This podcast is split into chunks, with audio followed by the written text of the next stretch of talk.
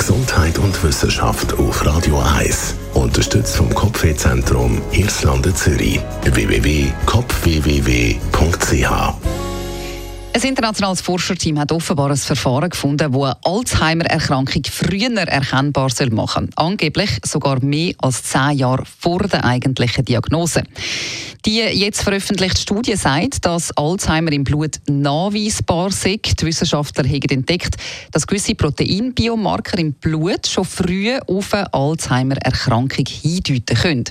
Generell sind Biomarker Moleküle, die im Blut und in anderen Körperflüssigkeiten oder im Gewebe vorkommen und durch sie lässt sich ein normaler oder eben abnormaler Prozess im Körper oder eine Krankheit erkennen. Im Fall von einer Demenzerkrankung spielt vor allem der Biomarker P-Tau 217 eine Rolle. Er gibt Hinweise darauf, wie das die Krankheit fortschreitet, für wer eine mögliche Therapie in Frage kommen könnte und ab welchem Zeitpunkt man die starten sollte.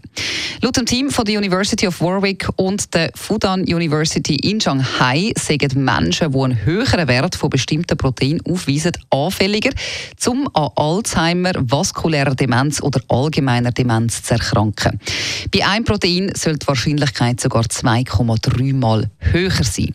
Für die Studie hat man übrigens 52.645 Blutproben untersucht. Von diesen untersuchten Proben sind 1417 Personen später an Alzheimer erkrankt. Die Blutproben sind eingefroren und dann 10 bis 15 Jahre später aufgetaucht worden. Und so hat man eben gesehen, dass die, die genau diese problematischen Proteinmarker im Blut hatten, auch tatsächlich Alzheimer bekommen haben. Das ist eine sehr hilfreiche Erkenntnis. Man kann also das Risiko an Demenz zu erkranken teilweise voraussagen oder zumindest mit einer gewissen Wahrscheinlichkeit annehmen.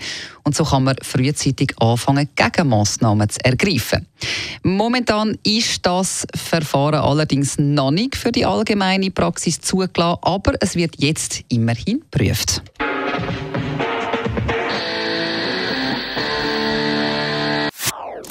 Das ist ein Radio 1 Podcast. Mehr Informationen auf radio1.ch.